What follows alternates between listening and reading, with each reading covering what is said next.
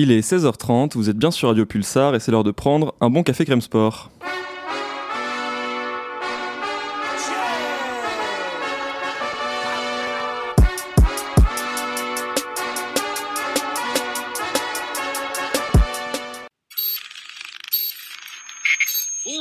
Nous sommes le lundi 6 avril, bienvenue dans votre numéro quotidien spécial confinement, le café mérite du CCS, prenez un bon café crème, c'est parti Nous sommes le 97e jour de l'année, 97 comme la minute qui a fait basculer le match du 8 de finale retour de Ligue des Champions entre Liverpool et l'Atlético Madrid. Adrian fait une mauvaise relance dans l'axe, le ballon est récupéré par l'Atlético.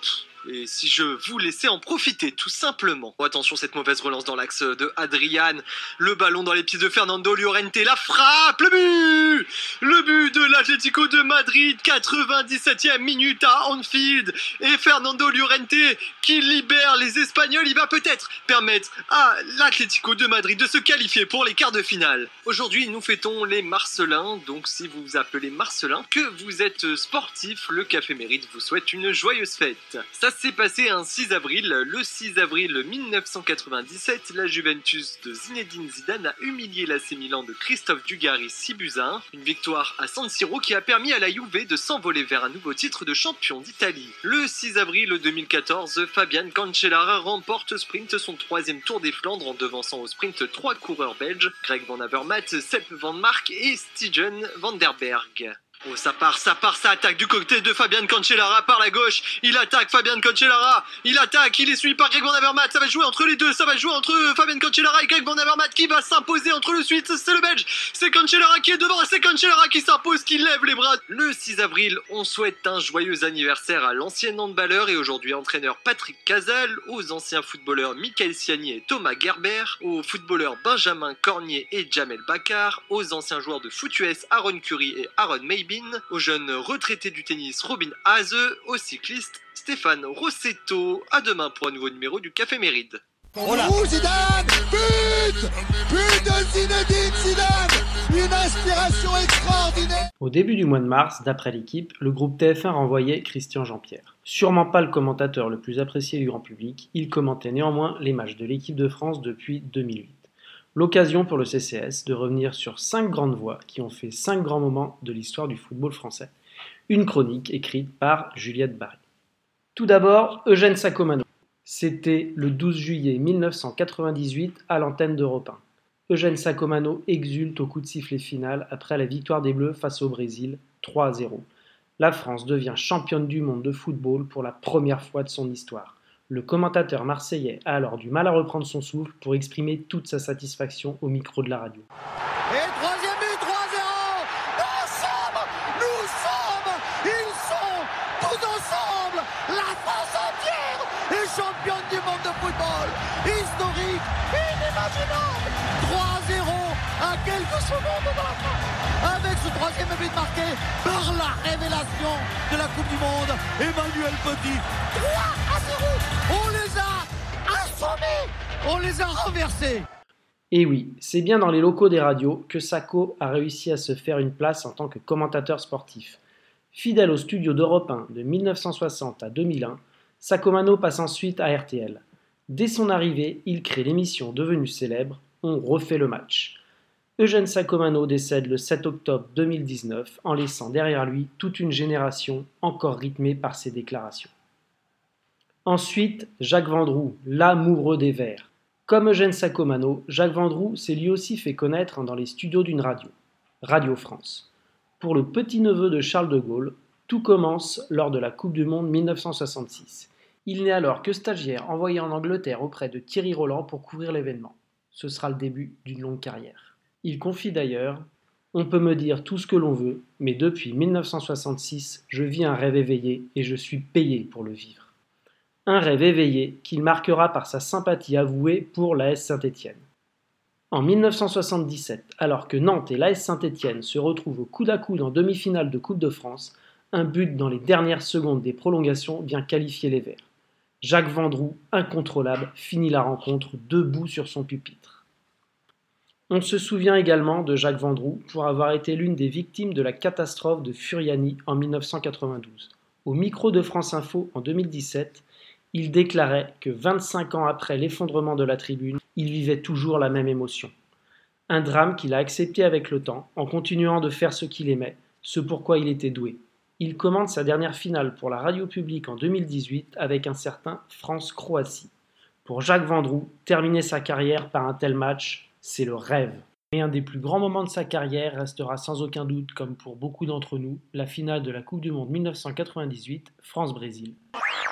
Il donne le ballon à destination d'Emmanuel Petit qui marque. Voilà. Emmanuel Petit qui marque. L'équipe de France qui est championne du monde. C'est officiel, c'est sûr, c'est certain.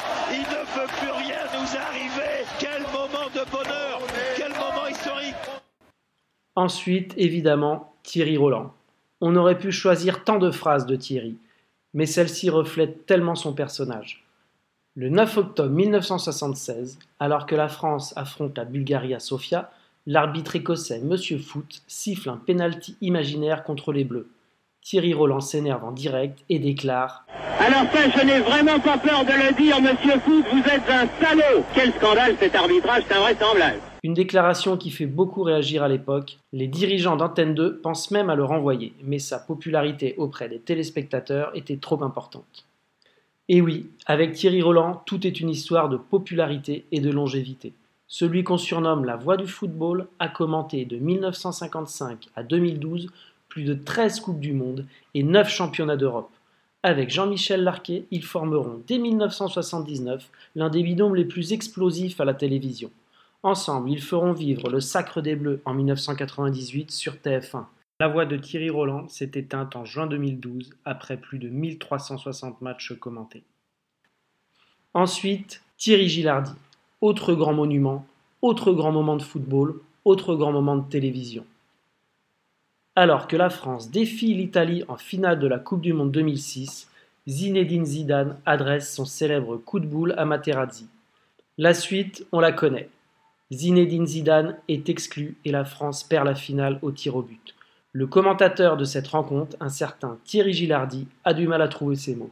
Ouh, ouh Zinedine, oh Zinedine, Ah, pas ça, Pas du tout avec pas ça Zinedine, pas ça Zinedine. Non.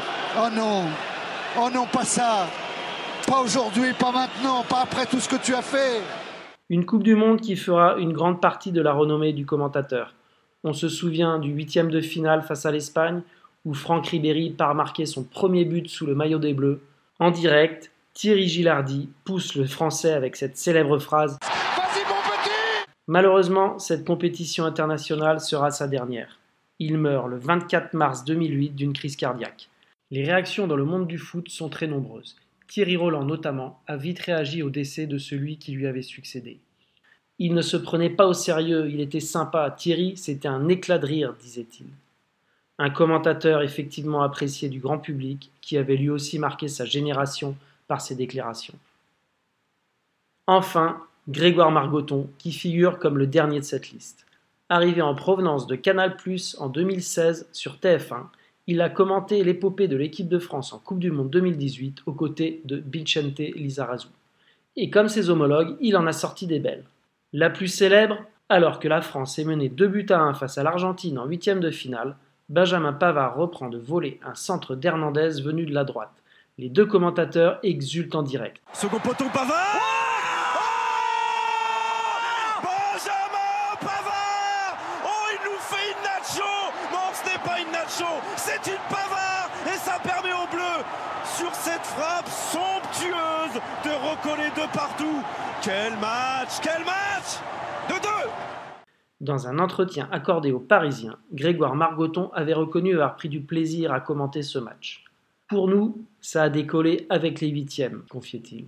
Des anecdotes comme celle-ci sont à prévoir à l'avenir. Grégoire Margoton continuera de commenter les prochains matchs de l'équipe de France, en commençant par l'Euro, dès l'année prochaine.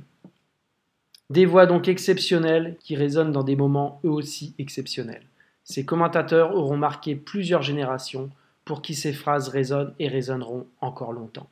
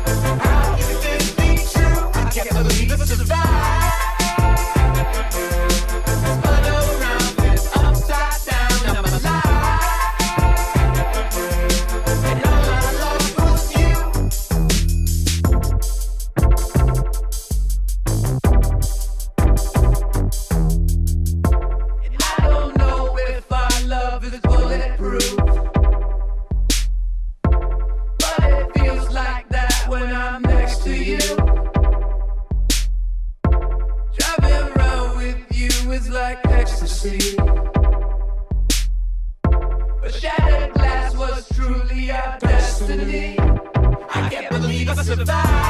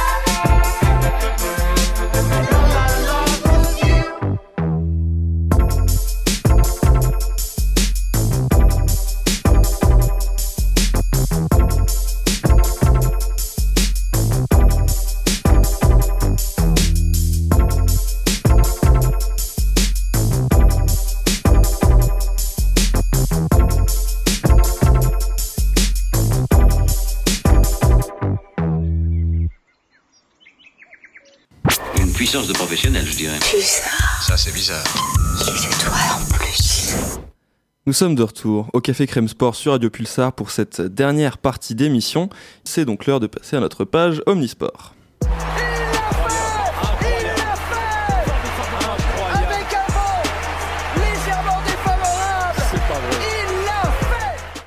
Bonjour à toutes et à tous amis du CCS, aujourd'hui nous sommes à la salle Pierre de Coubertin sur Paris. hein. Le PSG Hand sera à l'honneur dans cette interview aujourd'hui.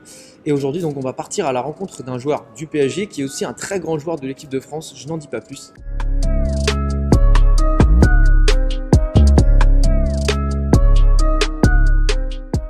Eh ben bonjour Lucas Ballot. Bonjour. Bon, on va reparler un petit peu sportif forcément. Commençons par là. Le PSG donc est invaincu en Lidl Star League cette saison. Vous êtes bien placé en, en Ligue des Champions aussi. Je crois que bon, on peut dire que vous vivez encore une saison un petit peu dans, dans l'excellence cette année. Oui, c'est une bonne saison, mais euh, on est toujours un peu, euh, un peu craintif, j'ai envie de dire, de, de la fin de saison. On a peur de justement de, de faire le parcours parfait et de, de tout foirer euh, Ouais. euh, à la fin de cette ligne droite, parce que ça nous est déjà arrivé dans le passé. On a gagné tous les matchs toute la saison et après, bah ouais, bah, la Ligue des Champions, on la gagner dès qu'on arrive en Final Four, ça se passe pas comme on veut. Donc euh, on a ça en tête et euh, du coup on, a, on, est vraiment euh, attentif sur, sur le travail qu'on doit faire avant d'arriver, on espère, euh, sur une demi-finale ou une finale. Donc, donc la saison elle est parfaite parce qu'on est super concentré pour bien se préparer avant, avant une demi-finale éventuelle euh, en Ligue des Champions. Mais euh, d'abord il y a un chemin compliqué à, Ouais. à, à gravir, à parcourir. Ouais. Donc on est content, on est content, c'est bien, on fait une bonne saison, il faut, il faut pas se satisfaire de ça. Donc le, le rendez-vous euh, à venir, c'est vraiment pour vous la saison, elle va se jouer à partir de- des demi-finales, enfin du Final Four de la Ligue des Champions. Ça va être vraiment le, le tournant éventuel. Non, parce que voilà, il y, a un huitième de finale avant Ouais. en fait, faut pas, il, y a des, équipes à battre avant. Euh, bien sûr, l'objectif c'est de- d'aller en, demi-finale parce que voilà, tout se joue sur un week-end, demi-finale finale, euh, la Final Four. C'est euh, c'est un objectif pour toutes les grosses équipes, de, européennes. Et après, une fois qu'on est là-bas, on voit. Mais l'année dernière, par exemple, on perd en quart de finale. Du coup, euh, ça nous apprend aussi que. Faut il pas se voir euh, trop vite arriver euh. C'est même ça. pas se Ouais. voir trop vite, c'est bien de se voir. Pour, quand on a un objectif, il faut, il faut voir à quoi il va ressembler une fois qu'on l'a. Enfin, il faut voir le résultat final pour, pour essayer d'aller le choper. Mais, euh, mais voilà, c'est ça, c'est ce juste milieu qui est dur à trouver en fait. De se dire, on, on veut gagner, mais qu'est-ce qu'on doit faire avant pour y arriver? Là, c'est un, travail vraiment compliqué. En plus, c'est un travail collectif. Évidemment. Et vous allez avoir une autre échéance aussi, puisque vous avez le, le TQO, tournoi de qualification olympique qui arrive en avril en France. Euh, bon, on sait que la dernière campagne euh, de l'équipe de France a été un, un rendez-vous un petit peu manqué. Euh, justement, vous, vous, on imagine que vous attendez aussi énormément ces échéances-là pour pouvoir euh, bah, mesurer une dernière échéance internationale peut-être avec l'équipe de France. Bah on attend. Enfin, moi personnellement, j'attends cette échéance avec impatience. J'ai envie d'y être. De. Ça va être des vrais combats, ça va être très dur. En plus, euh, en réalité, on a beaucoup de pression parce qu'on joue à domicile, euh, il y aura notre public, euh, il y a une grosse attente de tout le monde parce que, parce que là, on, on va représenter. euh, on veut représenter la France aux Jeux Olympiques euh, dans notre catégorie et, et, euh, on sait qu'il va y avoir beaucoup de gens derrière. Même des gens qui ne suivent pas le hand à la base, ils vont être venir, derrière ouais. parce que, parce que tu représentes la France. et, euh, mais euh, mais c'est des matchs, euh, je pense, qui forgent des hommes et des athlètes. Et euh, du coup, pour les, les nouvelles générations qui sont en équipe de France, c'est très intéressant. Et pour nous qui sommes sur la fin, euh, terminer sur des combats comme ça, c'est super aussi. Et euh, le, le hand- le niveau du handball mondial, est-ce qu'il s'équilibre, est-ce qu'il grimpe aussi au fil du temps? Vous avez presque 15 ans en équipe de France. Les équipes que vous rencontriez il y a 10 ans, est-ce qu'aujourd'hui elles ont aussi. euh, est-ce que le niveau global a augmenté dans le ce qui rend justement ces tournois-là plus compliqués? En fait, je dirais pas que le niveau l'a augmenté, c'est différent, il faut voir les choses différemment. Il faut, euh, faut dire que les générations, les générations fortes changent. Ce que j'ai envie de dire, c'est que, par exemple, une équipe euh, comme le Portugal, qui nous a battus en janvier, euh, il y a 10 ans, ils n'avaient pas cette génération de joueurs, ces joueurs n'y étaient pas. Et là, des fois, dans certaines nations, il y a des générations qui arrivent et il y a des joueurs très talentueux qui jouent ensemble depuis, depuis 4-5 ans et ça se passe super bien. Et, euh, et on a ça aussi en équipe de France. Euh, donc il y a des nations comme ça qui vont émerger, euh, qui, existent depuis longtemps dans le handball et qui sont fait oublier, qui la reviennent. Et du coup, c'est intéressant. Vous, vous êtes toujours en tout cas très utilisé, toujours influent dans le jeu. Là, par exemple, le match contre Nantes, vous, vous marquez le, le dernier but du PSG. Euh, comment est-ce que vous justement vous décririez cette longévité dans le temps? Ça fait euh, combien? Ça fait 18 ans que vous êtes pro? Ouais, j'ai commencé, euh, ouais, c'est ça. Ouais. J'ai commencé mon premier match euh, en pro à 16 ans. Et non, bah, bah, en réalité, je pense beaucoup au handball. Ouais. Tous les choix que je fais, beaucoup de choix dans ma vie, c'est en relation avec le handball. Et du coup, euh, ça a un avantage comme un inconvénient parce que des fois, pour la vie privée, c'est pas, c'est pas Ouais. super. Mais, euh, mais oui, oui, euh, je fais beaucoup de sacrifices pour le handball et c'est pour ça que je, suis- je suis encore là. Et, euh, et j'ai aussi la chance de jouer avec des coéquipiers qui me boostent, qui me poussent inconsciemment parce que quand on joue avec des, des bons coéquipiers, ben, on n'a pas envie de lâcher, on n'a pas envie d'être Un petit peu côté fierté qui Voilà, de c'est ça, c'est humain, je pense. Et, et du coup, c'est c'est pour ça que c'est bien de toujours essayer de jouer dans les meilleurs clubs. Et d'ailleurs, votre carrière elle a une forte connotation française, parce que vous avez, en dehors de la France, vous avez joué uniquement en Espagne. Est-ce que aussi, c'est pour vous, c'était un choix de vous inscrire dans le pays euh, que vous représentez justement avec l'équipe de France?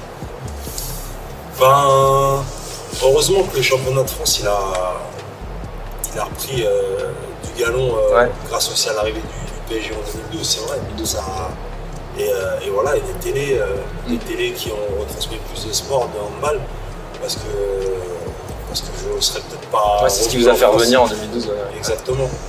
Après, il y a eu la crise économique aussi qui a fait que en 2008, euh, il y a beaucoup de, il y a beaucoup de clubs qui ont, qui ont arrêté aussi euh, de, de miser dans le handball. Et, euh, et du coup, il y a plein de facteurs aussi qui font que, que voilà, euh, que, enfin, qui donnent, euh, j'ai envie de dire, de la valeur à un championnat. Et le facteur, euh, voilà, c'est le facteur économique en France a fait que la France a pu suivre euh, le niveau du handball. Euh, il y a beaucoup de bons joueurs en France. En dehors de la France, donc vous avez joué aussi en Espagne, euh, notamment à Ciudad Real, où vous avez gagné la Ligue des Champions, c'est ça, en, en 2009. Euh, ça a changé quoi dans votre carrière, cette approche du jeu différente, cette différente culture du hand dans un très grand pays aussi de, de hand qu'est l'Espagne? Bah, moi, quand je suis arrivé en 2008 en Espagne, j'ai appris le handball, des, des nouvelles choses. Il y a beaucoup de clubs maintenant qui jouent comme ça. Et euh, je me souviens à l'époque, euh, j'avais des amis à moi, euh, j'ai des amis à moi qui sont euh, dans le monde du handball, euh, des entraîneurs. Quand ils venaient en Espagne, je leur expliquais le jeu, ils ne comprenaient pas. Ils, disaient, mais non, c'est pas possible, ça va pas marcher, nanana. Et au final. Ça euh, marchait. ouais, ça marchait pour nous, mais ils disaient que c'était dur à mettre en place. C'est vrai que c'est des choses dures à mettre en place. Aujourd'hui, il n'y a pas d'entraîneur espagnol et le handball euh, a beaucoup, beaucoup euh, apprenez de cette culture qui est juste différente. hein. Il n'y a pas de mieux ou de, de moins bon euh, qui est différente et il y a beaucoup d'é- d'équipes qui Ok, très bien. Rétrospectivement, donc vous avez commencé votre carrière très jeune, à, à 16 ans, 18-19 ans de, de carrière. Est-ce que vous pensiez tout simplement avoir une carrière aussi longue, notamment 14 ans en équipe de France? C'est gigantesque. Non, en fait, je suis pas quelqu'un qui se projette beaucoup. Et le, le peu de fois que je l'ai fait, ça m'a, ça m'a desservi. Donc, euh, je pense que je vais, je vais garder euh, ce système-là pour le reste de ma vie. Mais euh, je me prenais, je me projette pas. Je sais pas où je serai demain, je sais pas où je serai dans, dans un an. On a toujours des petits plans, mais euh, donc quand j'ai commencé le hand, euh, je me suis pas dit que j'allais durer. C'était pas un objectif de durer aussi longtemps. Je savais pas où j'allais. Et c'est même pour ça que, c'est même pour ça que là, à 35 ans, je dis que je vais arrêter parce Ouais. que au final, j'ai pas de j'ai des objectifs à court terme. Et, euh, et mon objectif, c'était euh, c'était de, de prendre du plaisir au PSG. Et là, voilà, c'est la fin d'un cycle. Il faut. Pas pourquoi je parle de la fin, mais en fait, ouais, parce que Ouais. parler de. Non, parler de, pas forcément de retraite, de ouais, mon ouais. lit- de Ouais. ma vision de ma carrière, la vision de ma carrière.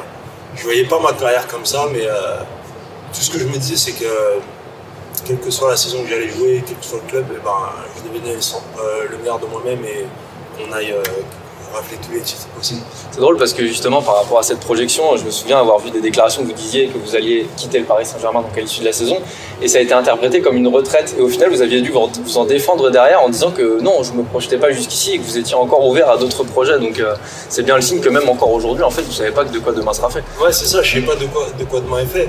Je me, je me prépare euh, à court terme pour euh, avoir une autre activité que le handball, parce que j'aurai plus de contrat. Ouais. Euh, je vais faire autre chose, je vais bosser dans d'autres secteurs. Mais euh, demain, il y a un gros club, euh, qui a un- même un petit club qui a un, un beau projet. Moi, je pars surtout de beaux projets euh, dans lesquels je peux m'épanouir. Je vais peut-être accepter et changer mes plans.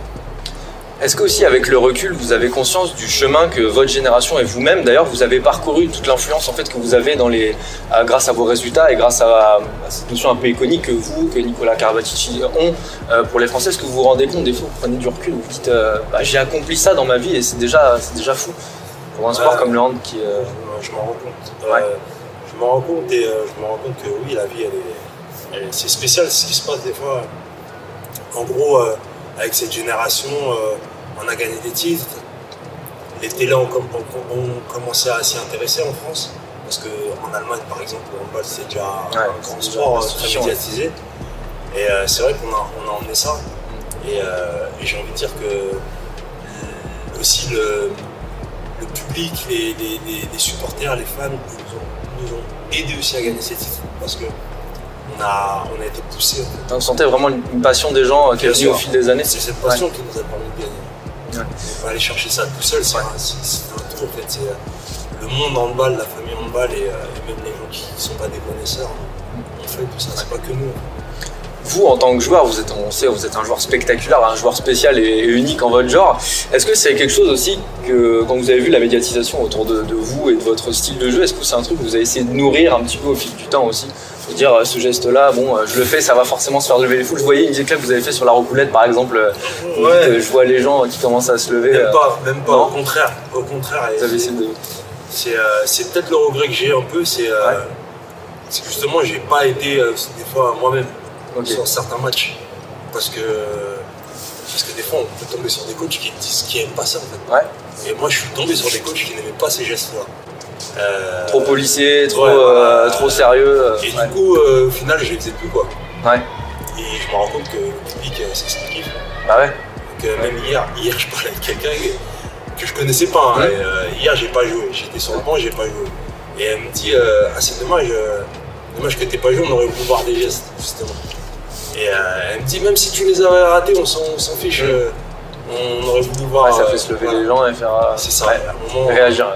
Moment, je pense que dans, dans chaque sport, il faut, il faut avoir une petite part de, de, de magie, de génie, euh, je sais pas comment, de beauté. Ah ouais, il y, a un- il y a un petit peu de tout ça. Et est-ce que vous voyez aujourd'hui dans la nouvelle génération un- une sorte d'héritage que vous avez laissé, je sais pas, des joueurs qui enfin de, de, de match, des jeunes qui viennent vous voir et qui disent euh, moi je regardais les vidéos, je regardais les, les tournois que, que tu faisais quand tu étais petit et je voulais exactement faire la même chose que toi. Est-ce que vous sentez aussi que dans le milieu purement sportif, professionnel, vous avez aussi laissé une trace euh, chez Ouais, les je jeunes, le- je le sens. chez les ailiers notamment Je le sens et justement quand j'entends des choses comme ça, ça me, ça me fait plaisir. Mm. C'est vrai que c'est- plaisant et, et du coup, euh, du coup, ouais, je sais pas trop quoi dire. bah,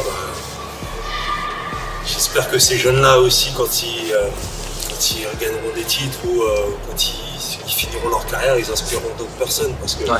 c'est vrai que le sport, c'est un peu ça. On laisse, euh, on laisse, un- on laisse quelque chose aux générations après. Et J'espère, oui, que j'aurais laissé, euh, que je laisse quelque chose. Je pense quand même, on peut, le- on peut le dire quand même. Euh, et justement, dans une carrière comme la vôtre, le Cavallo, qu'on a, qu'on a un petit peu, euh, on a un petit peu fait le tour là-dessus. En dehors de- de- du fait d'avoir été un peu bridé par, par des coachs de temps en temps, est-ce qu'on peut vraiment avoir de regrets avec un palmarès comme celui que vous avez? Non, c'est pas des regrets, c'est pas des regrets, c'est pas des gros regrets. Non. Enfin, c'est pas des regrets. euh, J'ai envie de dire, c'est c'est plus l'interaction que je peux avoir avec le public. C'est plus ça en fait, c'est pas un regret. euh, c'est- Ça va, je vais m'en sortir. mais, euh, mais oui, on a, de- c'est humain d'avoir euh, de, de- de se remettre en question et de se dire bon, j'aurais pu faire ça autrement. et euh, même si on a gagné beaucoup de titres, et c'est pour ça que qu'on se bat encore au- à l'entraînement et en match pour, pour aller au bout des choses, c'est que c'est que franchement les titres que j'ai gagnés, euh, des fois j'y pense même pas. hein. Mm. Je suis comme un môme, hein. des fois j'arrive sur le terrain, je peux avoir presque le même stress que j'avais euh, quand j'étais plus jeune. Quoi. Ouais, c'est vraiment, c'est encore une fois dans cette notion de cycle euh, que vous, que vous mettez avec beaucoup de récurrence, c'est-à-dire que vous, a- vous reposez jamais en fait sur ce que vous avez accompli au final. Des fois, Ah, vous prenez du recul, vous dites euh, j'ai laissé une vraie trace dans le land français, mais en fait, le lendemain, euh, rien ne change en fait. Ouais, voilà, mais quand je suis sur le terrain, euh, je me le dis pas. ça. Ouais. Je- est tous au même pied d'égalité. Doit tous prouver. euh, la vie, c'est ça en fait. Tu es sur, mais sur un terrain, euh, c'est pas parce que tu as gagné des trucs avant que tu vas gagner aujourd'hui. Ouais. Euh, et tu as des, des mecs en face de toi, ils veulent, ils veulent ta peau. hein. Ouais. Ouais, Donc, ils veulent faire tomber le battre. grand. euh, Voilà, tu dois te battre et c'est ce qui est bien en fait. C'est ce qui est bien. Passons maintenant peut-être à ce que vous faites en dehors du handball. Je me suis un petit peu renseigné, j'ai vu que vous avez créé une marque de mode notamment. Ouais. Ouais. Euh, bah, justement, euh, vous avez une passion aussi pour. Enfin, vous aimez beaucoup la musique, vous aimez beaucoup l'art. En fait, vous, vous êtes un homme de projet au final. Vous avez pensé périphérique sur plein de choses. Ouais, ouais, bah, la musique. euh, Pas forcément dans la j'ai toujours, mais, j'ai euh, toujours aimé ouais. ça et est-ce que j'aimerais bosser dedans un jour Bien sûr, mais en fait, mon problème, c'est que j'aime tellement de choses que. Dur de que, faire des choix. Ouais, voilà. Ouais. Sérieusement, j'aime faire beaucoup de choses et euh, à un moment, je me suis dit, bon, vas-y, je, je lance ma marque de vêtements parce que quand j'ouvrais ma, euh, mon armoire, en fait, et que je cherchais euh, des t-shirts ou des suites que j'aurais- j'adorais avoir sur moi, moi, je les trouvais pas. Et quand j'ai essayé de faire du shopping, je les trouvais pas. C'était en 2012, j'ai eu cette idée en 2012, c'est sorti que là, il y a pas longtemps, Mhm. parce que j'ai laissé traîner les choses. Avec le handball, euh, ça nous prend beaucoup de temps et c'est pas facile de faire euh, des choses à côté. Donc il fallait que j'apprenne à me structurer. Mhm. Et, et aujourd'hui, je suis en train d'apprendre euh, à créer des vêtements. Quoi. Moi, ce que je veux, c'est pouvoir prendre mes ciseaux, euh, ma machine à coudre, euh, dessiner. À vous-même en fait, ouais. C'est Ouais, même, pas, mais- pas- même pas dans le fait de déléguer, c'est vraiment euh, vous aussi à son Ah, mais je même là, aujourd'hui, je délègue pas tant que ça. Ouais. fait. Je délègue pas. Je, je dessine un vêtement, Mhm. je l'envoie à, à quelqu'un qui va me, me faire des patrons. Ouais, ok. Ensuite, une fois que j'ai les patrons, j'appelle euh, l'usine, je leur dis que je veux ça, les quantités, et ça, je le fais moi. Ok, C'est génial. euh, Ok. c'est. euh, Vous n'avez pas peur de donner du temps vraiment à cette passion-là, quoi. C'est-à-dire que vous n'êtes pas juste le boss d'une entreprise. Non, non, non, Ouais. ouais, je suis pas arrivé en mettant mes ronds et en disant Ouais. maintenant tu gères tout. Ok. Très bien. non, je gère, je gère parce que, euh, parce que je trouve ça enrichissant de- Mm. faire ces choses-là. Et, et j'aime bien, euh, je suis un peu hyperactif. En fait. Mm. mais tout en étant quand même assez, euh, assez, assez, assez, assez posé, je dirais. Justement, il y a un truc assez paradoxal. J'ai lu un article sur, sur cette marque de mode notamment, et vous, il y a un, des trois mots que vous citiez, c'était sobriété. Quand on vous voit sur le terrain, vous êtes un joueur hyper spectaculaire, vous avez des chaussures flashy des fois de temps en temps. C'est assez paradoxal. Au final, c'est assez marrant de voir qu'en fait, vous avez un, mode sportif enclenché entre guillemets et un mode euh, plus peut-être plus terre à terre, plus, euh, plus calme, plus posé en fait de votre personnalité. Mais euh, la couleur, ça veut pas dire. c'est pas un synonyme de manque de sobriété. Je C'est comme ça que je l'interprétais, Je peux j'avoue, j'ai avoir une paire de chaussures euh, Ouais. jaune fluo. Ouais. Euh, S'il n'y a pas beaucoup de motifs dessus, elle reste sobre.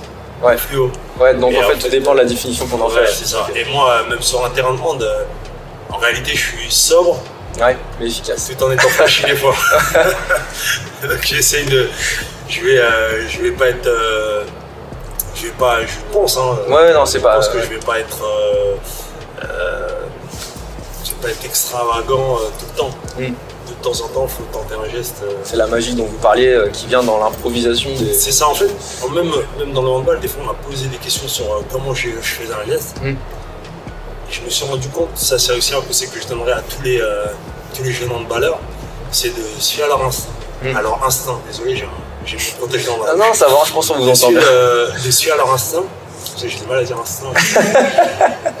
Pourquoi. Parce que parce qu'en fait c'est le meilleur des. euh, en fait on a des sens Mm. qui, euh, qui, qui, qui sentent, qui ressentent euh, ce- qu'on vit au quotidien. Et il y a des joueurs qui, qui sont plus aptes à se servir de, de ces sens-là Mm. pour réaliser un geste. Si on programme un geste, on ne sait pas comment va réagir euh, le gardien en face. C'est pas, un- c'est pas un panier. Ah, parce que vous avez l'habitude de répéter des systèmes en plus, donc euh, c'est au final c'est c'est parfois un peu scolaire et au final c'est justement ce grain de magie qui. euh, C'est la différence. c'est ça. Et surtout, euh, quand on va tirer, le gardien, on ne sait pas s'il va sauter, Mm. rester en bas, se baisser. On doit observer, on doit agir. Mm. Si on commence à réfléchir avant à ce qu'on va faire, c'est souvent ça qui va pas marcher. Ouais. Faut, faut, ce qu'il y a de magique dans le handball, c'est quand on commence à se laisser aller, on, on commence à super bien jouer. mm, sur des contre-attaques, des trucs Voilà. comme ça. Faut pas se prendre la tête, en fait. ouais.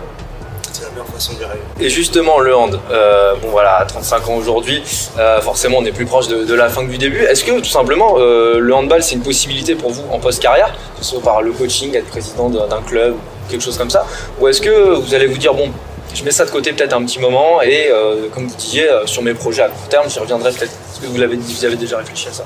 Moi, j'aimerais continuer à travailler dans le handball, mais pas forcément euh, sur des activités qu'on entend souvent, coach, Ouais. directeur sportif, préparateur physique. c'est des, des métiers que je- j'admire et que j'aime Mm. bien aussi, mais je pense que c'est pas ce qui me, ce qui me ferait le plus kiffer. C'est plus euh, cet éducateur avec, euh, avec euh, des Même jeunes par exemple, même pas. Et euh, moi, s'ils m'ont en éducateur, ils vont partir en boulette. hein, parce que je vais les laisser faire ce qu'ils veulent. Non, je suis, euh, je suis trop cool. Voilà, ça va pas. Euh, non, j'aimerais, euh, j'aimerais pourquoi pas euh, développer l'image du handball, Mhm. essayer de, de le faire connaître au monde entier, de, de donner un côté plus cool, plus euh, Spectaculaire. Euh, pour se rapprocher peut-être de disciplines comme le basket avec le stylé 3-3 en ce moment. ouais, ouais. même euh, Ouais. je sais pas, dans la vidéo, la photo, dans, dans les médias, dans, euh, dans la mode. Il y a aussi peut-être une partie mode à mettre en place. Je sais pas, ça se trouve. euh, tu vois, aujourd'hui, tu regardes la NBA, tu vois les joueurs qui arrivent. Les euh, outfits ouais, complets, les qui arrivent, voilà, aujourd'hui, une- on arrive à associer un joueur de NBA euh, avec la mode, quoi. Ouais, hein, ça, ça devient un produit. Ça se euh, fait pas. Ça, on peut l'emmener, ça. Mm. Peut-être pas que dans le handball, peut-être dans le foot, il y a peut-être des choses à mettre en place. Mais ça se travaille. Ça se travaille, c'est dans le, c'est dans le temps long.